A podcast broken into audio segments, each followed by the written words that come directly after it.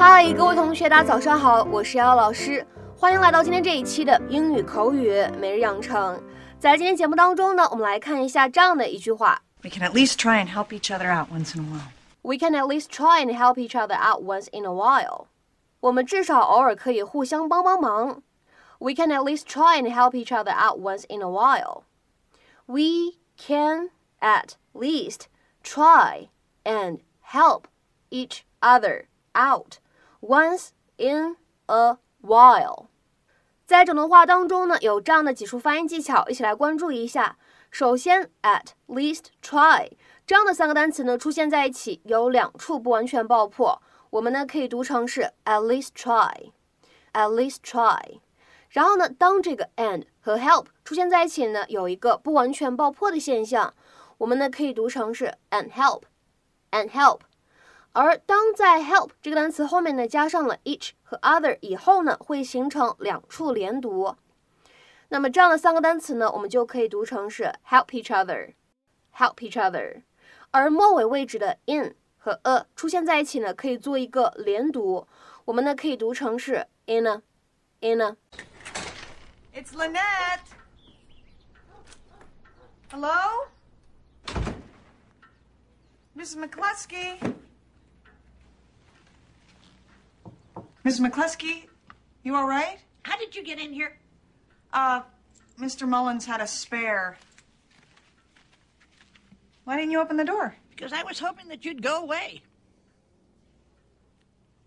Have you been taking your arthritis medication?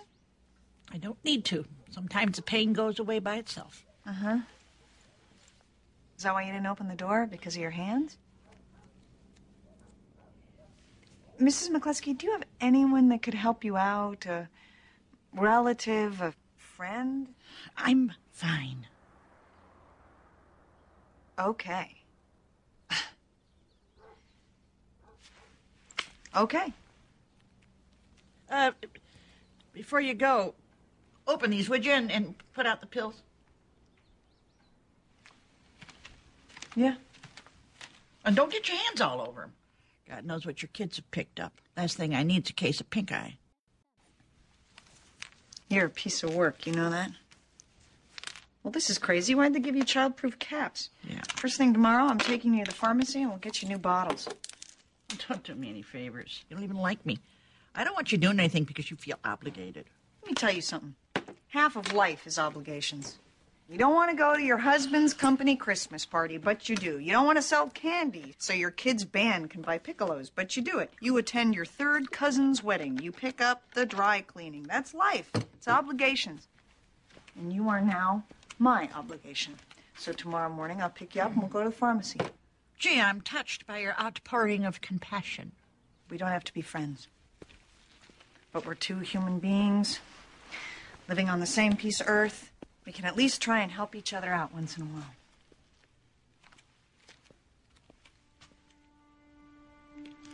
And you know what? I am going to take this. Fine.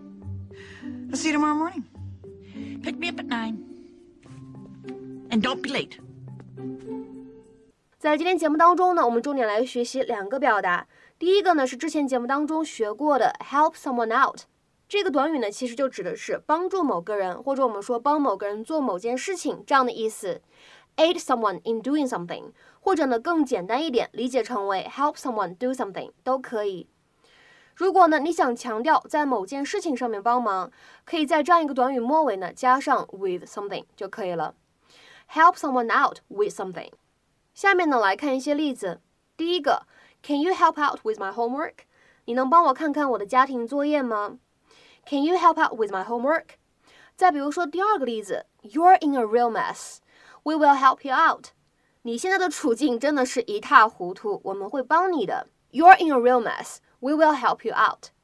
再比如说第三个例子，Our children always help us out with the chores。我们的孩子经常帮我们做家务。 Our children always help us out with the chores。那么在今天节目当中呢，我们要来学习的第二个表达叫做 once in a while。Once in a while，它呢表达的意思是时不时的，就相当于 occasionally 或者呢，sometimes。其实呢，你也可以使用 from time to time 来换用，其实都是近似的表达。下面呢，我们来看一些例子。第一个，I don't travel often, but every once in a while, I just need to get away from the city。 我不经常旅行，但是呢，偶尔我也需要逃离一下城市的生活。I don't travel often, but every once in a while, I just need to get away from the city。再比如说第二个例子，Once in a while, I enjoy going fishing。偶尔呢，我也会享受一下钓鱼的快乐。Once in a while, I enjoy going fishing。再比如说最后一个例子，We go to the theater once in a while, but there's not much worth seeing。我们呢偶尔会去一去剧院，但是呢没有什么值得看的。We go to the theater once in a while, but there's not much worth seeing。今天的话呢，在节目的末尾，请各位同学呢尝试翻译下面这样一个句子，并留言在文章的留言区。Will you be able to help out in the kitchen in 10 minutes? Will you be able to help out in the kitchen in 10 minutes? 这样一个句子应该如何理解和翻译呢？期待各位同学的踊跃发言。我们今天节目呢就先讲到这里，拜拜。